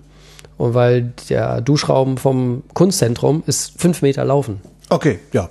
So, so entwickeln sich so Ja. Symbiosen. Wir haben dann noch unsere Sonnenpaneele nicht aufgebaut, sondern brauchen keinen Solarstrom, wir kriegen Biostrom vom Kunstzentrum. Ja. So, so entwickeln sich Sachen, so ist so ein Miteinander. Und du hast mittlerweile als Künstler im ZKU das Silo mietest, dann hast du eben auch äh, Services von dem Muttergebäude. Du kannst auch die große Küche benutzen, kannst die Terrasse benutzen. Und somit wird der Raum aufgewertet, weil du nicht alle Funktionen in deinem kleinen Haus hast. Das ist bei vielen kleinen Häusern, bei allen Tiny Homes, die rollst du irgendwo hin auf ein großes Grundstück und legst die meiste Zeit draußen. Ja. Das haben wir auch gemacht. Das heißt, dein Verhältnis zum Drinnen und draußen verändert sich vollkommen. Notwendigerweise ja auch. Na, zum Glück. Ja klar, hinterher freust du dich. Ja, Also klar, gibt es Momente, wo man dann irgendwie keinen Bock hat, rauszugehen zum klar, Duschen. Woche Aber das, regnet oder so. das sind ganz wenige Momente. Ja, wenn man doch duschen geht, ja, dann wird man halt früher nass. Du? Das ist Frage der Philosophie. Ist das, äh, ist diese Mobilie äh, problemlos mobil? Also könntest du das einfach, äh, mal in Anführungszeichen, von A nach B nochmal transportieren? Ja. Oder äh, tatsächlich? Geht nicht ohne Geld in dem Falle. Klar. Aber das ist auch die erste Version, die wir gebaut haben. Die zweite Version, das kleine Teehaus, das kann ich mittlerweile sogar ohne Kran querlegen und mit meinem eigenen äh, Lieferwagen transportieren. Ohne, ich brauche jetzt nur vier Leute, ganz kurz, die mir ein bisschen kurbeln helfen. Ungelernte Leute. Und bei dem brauche ich schon einen LKW mit Kran. Da gibt es auch ein paar Außenteile, der braucht ein ganz normaler LKW mit Anhänger und einem Kran, der kann das Ding, das ist zweieinhalb Tonnen schwer, umlegen. Musst dir vorstellen, es gibt die Küchenseite, das wird oben. Ja. Das ist sehr wichtig, dass man das versteht. Weil da muss alles raus. Sonst fallen die Gewürze aus dem Schrank, ja. Genau. Ja. Aber es gibt auf der anderen Seite, auf der Lehseite, würde ich dann als Segler sagen, gibt es sehr viele Schränkchen, wo Schlafsäcke, Kissen, Lautsprecher, da bleibt einfach alles drin. Man macht eine Klappe drauf und dann ist es gut, weil das wird ja unten. Alles, was oben ist, also das Bett kann man festgurten, da sind ein paar Gurte drin. Also es ist, es ist schon realistisch, das Ding in einem Tag abzubauen. Auch nachdem das jetzt vier Jahre an einem Ort stand, überhaupt kein Problem. Ist das Teil eurer Philosophie, die Dinge auch schnell abbauen zu können? Oder ist es eher Zufall an dem Ding? Ich finde die Geschwindigkeit nicht entscheidend. Die Frage ist, wie du deinen Traum konzipierst. Hast du jetzt vor, ist eine Frage vom, vom Ausgangspunkt. Ja. Wollen wir, äh, ein Tiny House hat den Vorteil, dass man, ja, wie viele Stunden, naja, je nachdem, wie man sich ausbreitet und einnistet. In ein paar Stunden kann das sein. Es gibt Tiny Häuser, die können in zehn Minuten wegfahren, aber mhm. gibt es ganz wenige. Meistens sammeln die dann doch ganz viel Holz unten drunter und das machen wir eben auch. Wir brauchen einen Tag. Es ist, wenn es jetzt echt sein muss, kann ich da am Tag weg sein. Mhm. Ich hole meine Freunde zusammen, ist halt schon ein ganz schönes Objekt, ne? Mit Garten drumrum und ja. Wassertanks und Feuerholzvorrat, aber das, das geht. Äh, wenn du sagst, ich möchte gern ganz viel unterwegs sein damit, würde ich dir das in der Form gar nicht unbedingt. Oder auf einem LKW, der das mit irgendwas automatischem aufstellen kann. Äh, das haben wir gebaut für unser kleines Teehaus. Wir ah, haben ja. eine eigene Mechanik gebaut, okay. weil dieses Vertikale ist doch, dieses Vertical Living hat uns echt was angetan, weil du kannst einfach die Arme ausstrecken ja. und du bist noch auf 2,35 Meter Breite, kommst immer noch nicht an die Decke dran. Ja. Die ist mehr als zweieinhalb Meter hoch. Und, und das haben wir mit dem kleinen Teehaus auch gemacht. Das ist 900 Kilo schwer. Das lebt auf einem Anhänger, der auch dann immer danach stehen bleibt, weil der ist auch dann der Ballast für, für Stürme und okay. so. Ist fest verbunden. Haben wir komplett alles selber entwickelt. Das ist wirklich nur eine Technik mit ein paar Ketten, Ratschen, Zügen, wo man dann ein bisschen kurbelt. Äh, auf einmal steht das Ding. Also das hat unglaublich einfach funktioniert. Und bei so einem Objekt, ja, das ist nicht dafür gemacht, dass man jede Woche umzieht. Mhm. Das ist eher so, wenn man einmal im Jahr von einem Ort zum anderen, das ist halt eine Koryphäe äh, ist so groß wie ein Container im Endeffekt. Das ist zweieinhalb Meter mal sechs Meter. Aber wenn du sagst, ich hätte gern ein Haus aus einem Silo, was nicht mobil ist, oder man kann es mit dem Kran abholen, aber das zieht einmal in 20 Jahren um, dann würde ich mehr Energie da reinstecken, dass der Innenraum und die Funktionalität an dem Ort speziell funktioniert mhm. und vielleicht auch woanders. Aber wenn man den in zehn Jahren einmal rumzieht, dann kann man den auch vielleicht anpassen. anpassen ja. Und, und das, das, der Transport ist dann gar nicht die Thematik. Wenn du jetzt einmal im Monat dich bewegen willst, würde ich ein anderes Konzept für dich bauen. Ja. Ne? Also das auch, auch der Ort spielt eine Rolle. Äh, ist es Schatten? In welchem Land ist es? Äh, man muss da relativ spezifisch rangehen. Weil guck dir mal Häuser an, guck dir mal Fenster an, guck dir mal Hauseingangstüren an. Die sind an jedem Ort anders und nicht ohne Grund. Also Architektur ist auch sehr custom, wenn man drüber nachdenkt. Hm. Sieht so Standard aus, stimmt aber nicht. Aus diesem, was du eben sagtest, dass du gucken würdest, was für Materialien gibt es denn in der Umgebung ja. meines Grundstücks sozusagen. Ich liebe das, das ist so ein schönes Spiel. Ist das, ähm, ist das Nachhaltigkeit? Also ist, ist das mitgedachte Nachhaltigkeit oder ist das eher Spaß? Also, verstehst du, wie ich, ich weiß genau, ich weiß genau, worauf du hinaus willst. Wir haben immer gesagt. Äh, seid, ihr, seid ihr absichtlich nachhaltig oder zufällig? Es gibt so ein, es gibt so eine schöne grüne Kurve. Es geht eigentlich darum, wo ist die Grenze zwischen dem, was wir unsere Wahrheit finden und wo ist es eine Art Philosophie, die vielleicht stimmt und die vielleicht hip ist und die auch nur in gewissen Graden wahr ist. Und ich finde ganz wichtig, dass du das tust, wo du selber nicht nur 100% dran glaubst, sondern mehr als 100%. Wir haben ganz viele Jahre immer gesagt, wir sind nicht ökologisch, wir sind logisch. Das heißt, wir machen das, was für uns sowas von logisch ist. Wir nehmen Material, was aus der Nachbarschaft kommt. Und das, die Konsequenz davon ist absolut nachhaltig und ökologisch, ja. aber nicht der Ausgangspunkt. Das heißt, es geht nicht darum, wir nehmen jetzt nur Holz, unbehandeltes Holz. Vielleicht muss das jetzt doch irgendwie eingeflogen werden, weil es nicht in der Nachbarschaft ja. gibt. Wir sind da nicht sehr dogmatisch. Ich finde, man muss mit einer gewissen Dynamik auf eine Situation einspielen können, um im Endeffekt eine Nachhaltigkeit erreichen zu können. Es gibt auch sehr viel, äh, wir machen immer Witze über, über Eco-Design, wo dann die Leute früher sehr extrem angefangen haben, die finden irgendwie ein Brett, äh, im Container, was wunderbar rechteckig gesägt ist. War mal ein Baum, ist Holz. Ist aber jetzt ganz klar rechteckig. Jetzt sägen die da mit der Stichsäge irgendwelche Formen raus, um da so einen organischen Look ja. draus zu machen. Das habe ich total nicht verstanden. Irgendwas, irgendwas hat da bei mir nicht Klick gemacht. So, ich habe mich total komisch gefühlt. Immer so Eco-Design. Mhm.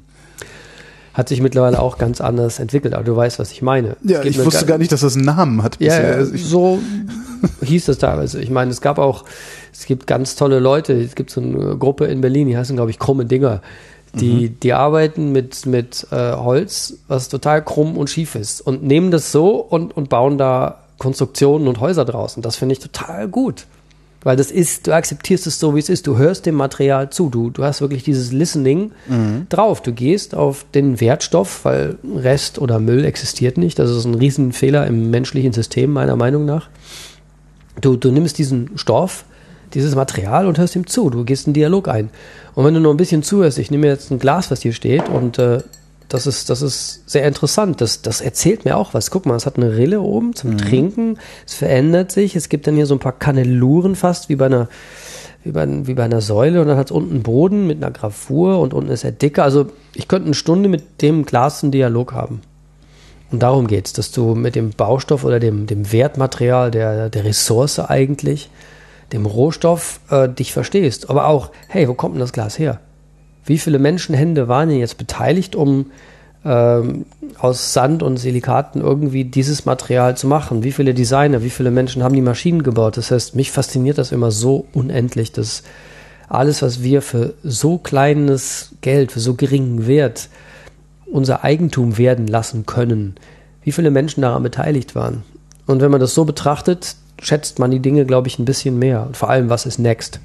Wenn ich das Glas hier kaufe, äh, finde ich, das sollte in der Zukunft eigentlich normal werden, dass man während des Prozesses des Eigenmachens eigentlich drahtdeckt, was mache ich damit, wenn ich das nicht mehr brauchen kann oder wenn es kaputt geht. Äh, kann es die Funktion ändern? Kann ich das in irgendeinen wirklichen Kreislauf zurückbringen? Wie Glas hat meiner Meinung nach einen relativ guten, wirklichen Kreislauf. Das Ja. Wort Recycling finde ich mittlerweile sogar schwierig zu benutzen, weil da meistens aus Wertstoffresten irgendwelche Fragmente rausgezogen werden, die ökonomischen Wert bedeuten. Das ist auch die Definition von Recycling. Und, Und der das, Rest wird dann thermisch verwertet. Nö, es wird immer wieder weiter Restfraktionen rausgezogen, äh, bis nachher keiner mehr was da rausziehen kann, was er zu einem Mehrwert irgendwohin verschiffen, verkaufen kann. Und dann wird es irgendwo hingebracht, wo die Leute das gleiche Spiel spielen und das geht immer so weiter an die Ärmsten der Ärmen und es ist ein sehr trauriger Zyklus.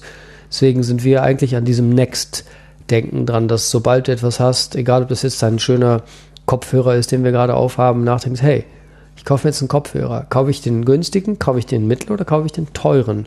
Und was passiert jetzt damit? Natürlich haben wir in den reichen Ländern diese wunderschöne Wahl.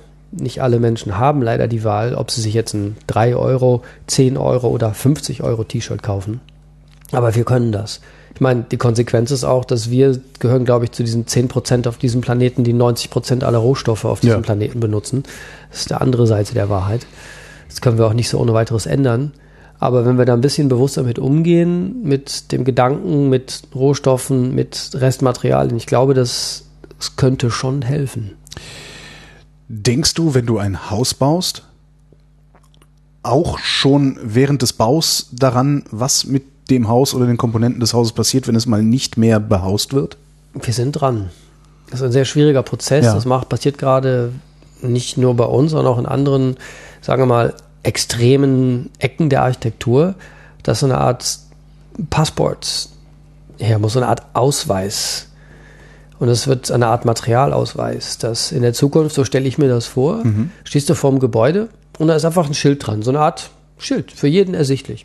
Und da steht dann drauf, wenn du das Gebäude nicht mehr brauchst, sind da 500 Quadratmeter gut getrocknetes Holz, äh, 3000 Meter äh, Balken 70, 90, äh, alles, was man da ohne großen Aufwand wie, wie Mauerwerk ist nicht so einfach, aber dass man in der Zukunft immer über die Nachnutzung schon vor dem Bau denkt, würden ganz andere Sachen passieren. Es würde keine Dachbahn aus Bitumen geben. Das wäre dann eher EPDM, eine Art Kunststoff, den man wieder recyceln kann. Und nicht irgendeine Art Erdölprodukt, wo dann keiner auch nur die geringste Ahnung hat, was er damit machen kann. Da, darum geht es. Und diese, dieser Materialpass, der, der kann eigentlich helfen, dass, dass so eine Art Zukunft entsteht oder potenzielle Zukunft. Und es gibt auch äh, tolle Orte schon auf dieser Welt, wo das passiert. Das zum Beispiel gibt es einen, einen Club von jungen Architekten, die heißen Rotor in Brüssel. Ganz tolle Freunde von uns, die haben sich auf den sanften Vorabriss von Gebäuden spezialisiert. Die haben eine große Halle, haben ein Team von jungen, starken Männlein und Frauen. Und die gehen wirklich zu einem Bauunternehmer sagen, hey, du reichst doch das Gebäude ab. Und der sagt, ja. Sagt dürfen wir, wir es vorher ausräumen? Dürfen wir das rausholen, was wir für wertvoll halten? Und die machen dann einen Deal mit dem. Ja. Äh, die planen das vor, der kriegt da irgendwie ein bisschen Geld für.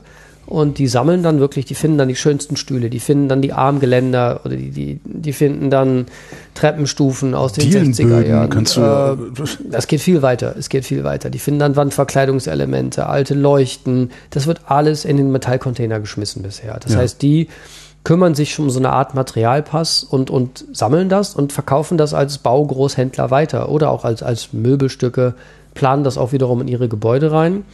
Und das ist ein ganz toller Ansatz, an den ich auch sehr glaube. Das heißt, es, wir müssen jetzt dran arbeiten, was nachher passiert. Ein schönes Beispiel kann ich dir zum Beispiel erklären, wirklich von einem, ich denke eher an zirkulär als nachhaltig, was mhm. im Endeffekt nachhaltig ist, ein großer Begriff, aber wir müssen auch ein bisschen vorsichtig sein, weil das ist wie die, die grüne Soße, die in den letzten 20 Jahren über uns herschwappte, dass sobald du einen grünen Aufkleber auf deinem Joghurt hast, denkt jeder, es ist Bio und du zahlst das Zweifache dafür, mhm.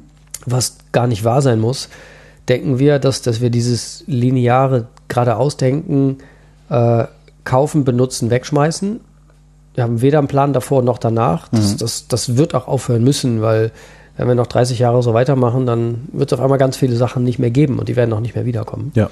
Und das haben zum Glück relativ viele Leute verstanden auf diesem Planeten.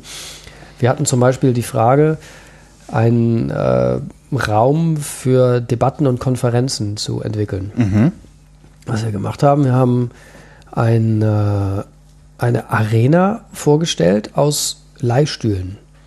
Wir haben bei einem Stühleverleiher, ganz normal, die haben äh, hochwertige Leihstühle. Das sind diese Klappstühle, wie man sie auch in so ja, Konferenzsälen das findet, sind so ne? schwarze La Klappstühle mhm. mit einem Metallrahmen und Kunststofflehne und Kunststoffsitz. Mhm. Da kann man mal eben 500 leihen für ein paar hundert Euro. Ja. Und das ist viel weniger als das, was die eigentlich wollten, dass wir jetzt denen aus Holz irgendwas hingebaut hätten.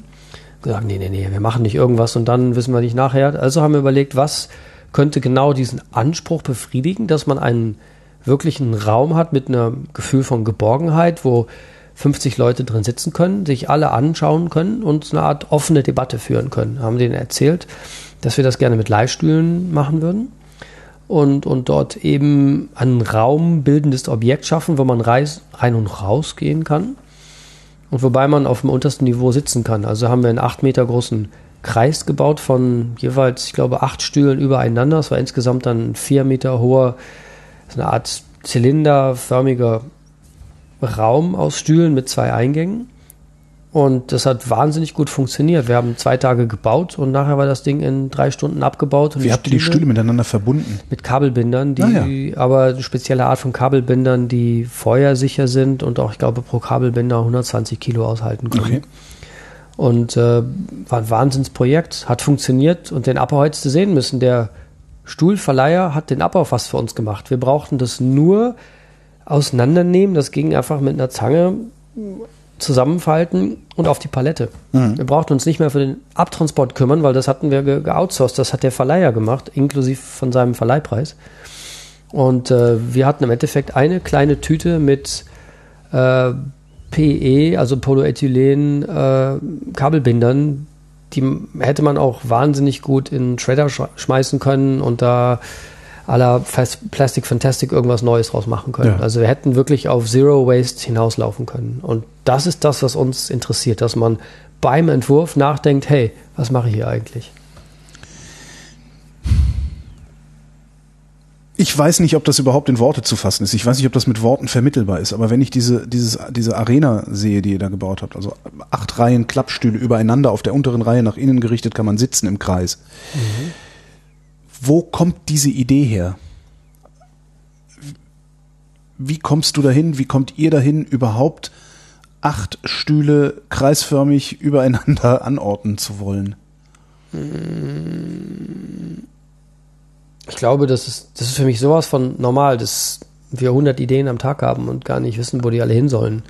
Ich war heute in der niederländischen Botschaft und die hatten mich gefragt, ob ich Lust hätte, mit denen durch das Gebäude zu laufen, nach dem Thema Pimp My Embassy. Und die erzählt mir nur, was nicht funktioniert. Ich gesagt, ich will wissen, was einfach total kacke ist an eurem wunderschönen Rem Kohlhaas Gebäude. Die meinten, ja, die Ecke geht nicht. Ich so, ah ja, da macht man das. Und dann zeigt, das ist also eine Art Querdenken, total äh, nicht nur out of the box, sondern äh, thinking without the box. Und, und es geht nicht darum, in welche Box man das stopft, auch nicht daneben, sondern es gibt keine Box. Einfach denkfrei. Und, und die, die meinte, ja, diese Möbel mit der Kaffeemaschine drauf würde sie total stören. Ich so, was stört euch denn da dran? Das ist ein Industriemöbel, alles ist gut. Im Endeffekt waren die, auf den Schubladen gab es so kleine, äh, mit einem Labelprinter ausgedruckte Formulierungen wie äh, Besteck oder Abfall. Ordnung muss sein. Aber auf Niederländisch. Hervorragend. Äh, Was heißt Abfall auf Niederländisch? Äh, Abfallbank. Ah, okay. Stand dann da. Ich habe gesagt, wow, das ist sowas von tolles Objekt. Und dann kommt auf einmal einer mit einer spießigen Ordnung. Ich habe gesagt, wisst ihr, was wir machen? Das Thema ist so toll, ich habe denen vorgeschlagen, dass man genau das tut, was da steht. Aber nicht mit kleinen weißen Schildchen. Man nimmt diese ganze, äh, was ist das? Das war so eine, so eine naja, fast so halben Meter auf eine Meter große Front, die man rausklappen kann, wo dieser Abfalleimer hinter ist. Mhm. Äh, und es aus Metall, wie, wie halt so ein professionelles Küchenmöbel aussieht und gesagt, da müssen wir jetzt eine grafische Formgebung haben und da ganz groß Abfall draufschreiben. Ja. Mit verrückten Lettern und auch überall Besteck. Und dann gerne mit Holländisch und Deutsch gemischt, dass man total durcheinander kommt, aber dass das so groß draufsteht, dass es so in your face ist und die fanden das total toll auf einmal. Das heißt, es geht um dieses Querdenken, Andersdenken. Nichts ist, was es ist und alles kann alles werden. Das ist immer unsere Art, das zu erklären. Wenn du mich fragst, was kann das werden? Was ist das? Und ich stelle jede Funktion zur Diskussion. Das heißt, wir haben eine Art Ausgangspunkt. Es gibt ein Material oder ein Objekt. Also ich meine, Objekte bestehen aus Material und dann gibt es eine Funktion. Und wir sagen immer Shifting Functionality. Das heißt, ja, Jetzt guck mal, was du gerade in der Hand hast. Ja, das, das ist das Spiel ist so einfach. Es ist ein ein äh, alter Feuerwehrschlauch, den du in was ist das zwei Zentimeter Breite mhm. geschnitten hast, wie so ein Kalamari. Mhm. Äh, das trägst du als Armreif. Mhm ich nicht, bei mir geht's nicht rum. Wow. Ähm, und okay. gleichzeitig hast du es benutzt, um äh, diese Postkarten miteinander zu, also zusammenzuhalten. Also einen zweiten Armreif sozusagen für die Post ist, äh, ja. ja. Du darfst nicht vergessen zu erzählen, dass der Made, so. Made in Italy ist, ist und auch genau. zufällig die Tricolore, die drei italienischen Nationalfarben auf sich trägt. So, jetzt würde jetzt würde dieser Feuerwehrschlauch da rumliegen, ich laufe irgendwo so lang, ich würde den sehen und würde denken, ist ja lustig. Ja. ja. Und dann würde ich weitergehen. Und ich würde im Leben nicht auf die Idee kommen, daraus mir einen Armreif zu machen. Ja. Ähm, kann man das lernen oder ist das in einem schon drin? Mm, wir sagen immer, Refunk Academy muss dann her. Wir versuchen dieses, diese besondere Form von Denken in zwei verschiedenen Formen zu teilen mit anderen. Das ist auch gar nicht so einfach, wenn du so zweimal One-Man-Show bist, diese mhm. ganze PR-Maschine ist wahnsinnig wichtig. Uns ist nicht wichtig, um jetzt irgendwie versuchen, groß, berühmt oder reich zu werden, sondern dass möglichst viele Leute diese Art von Denken verstehen, probieren und vielleicht auch manche anwenden können. Deswegen arbeiten wir relativ Open Source. Wir arbeiten mit Studenten, wir arbeiten mit Schulkindern, wir arbeiten mit allen möglichen Leuten. Wir teilen unsere Wissen, unsere Erfahrungen in Form von Workshops. Wir arbeiten mit Universitäten. Das ist sehr breit. Und jeder äh, auf dieser Welt, der eine Frage an uns hat, kann uns finden und uns eine E-Mail schreiben oder uns anrufen. Wir sind da relativ, ich würde nicht sagen, relativ dynamisch offen. Und äh, wir sind gerade auch dabei, ein Buch zu veröffentlichen. Das dauert schon vier Jahre. Das heißt, ich würde das gerne Anfang nächsten Jahres äh, das große Refunk Manual Buch in den, in den Läden sehen. Äh, es ist schwierig, das zu trainieren, aber jeder kann das. Wenn du auf einer einsamen Insel bist und du hast nichts oder fast nichts. Dann musst du kreativ werden. Dann wirst du ganz schnell kreativ. Ja. Wenn wir jetzt in ärmere Länder gehen, äh, die weniger haben als wir, dann müssen die kreativ werden. Und was da passiert, das wissen wir alle. Fahr mal nach Indien, fahr mal nach Portugal mittlerweile oder nach Griechenland. Was denkst du, wie kreativ die Leute da geworden sind? Und wir haben das ein bisschen verlernt und auch ein bisschen vergessen. Und was wir tun, ist überhaupt keine Kunst und auch nichts Geniales. Es ist einfach nur ich glaube, es gibt ein tolles indisches Wort dafür, habe ich letztens gehört. Das ist die, ich weiß das Wort leider nicht mehr, das ist eine Kunst des Nachdenkens zu dem, was etwas wirklich kann. Und dass man das doch einfach tut. Die Indier haben wirklich ein Wort dafür. Stell dir das vor. Und jeder kann das. Ein indischer Freund von mir amüsiert sich immer so sehr darüber, dass die Deutschen ein Wort für Frühjahrsmüdigkeit haben, was die Inder nicht hätten, sagt er. Frühjahrsmüdigkeit würden, die hätten die Inder kein Wort für und sie würden deswegen auch keine Frühjahrsmüdigkeit haben. Wow. Ja, das ist, so, das ist so ein bisschen wie das Lieblingswort meines, meines äh, Freundes Hans äh, aus Holland, der ist äh, Lehrer und Professor an der Kunstakademie in Den Haag und er, er spricht besser Deutsch als die meisten Deutschen, die ich kenne. Er hat eine deutsche Frau, er liebt die deutsche Sprache und mhm. er hat so ein Feingefühl, das wir nicht haben. Er oder er, er versteht die Worte anders. Das ist so, ja. wenn wir Englisch reden. Kennst du das, was man nicht cupboard? Wo denkst du an einen Schrank? Ja. Weißt du, woran ich denke? An ein Brett auf dem Tassen stehen? Oder? Ja, genau. Ich ja. sehe Cup and Board. Okay. Das passiert mir die ganze Zeit in allen Sprachen. Ja. Und, und er kann das mit Deutsch. Und das muss der Wahnsinn sein, was er für Farben sieht, was der ja. hört. Die Sprache Stimmt. ist so schön, die wir sprechen, aber wir verstehen gar nicht, was wir sagen. Und er, ja. er sieht das. Er ist unglaublich kreativ. Und weißt du, was sein Lieblingswort im Deutschen ist? Ich höre. Streicheleinheit. Streicheleinheit. Für ihn bedeutet das nämlich, das Streicheln heißt dieses mhm. zärtliche, liebevolle, äh, unmessbare, ja.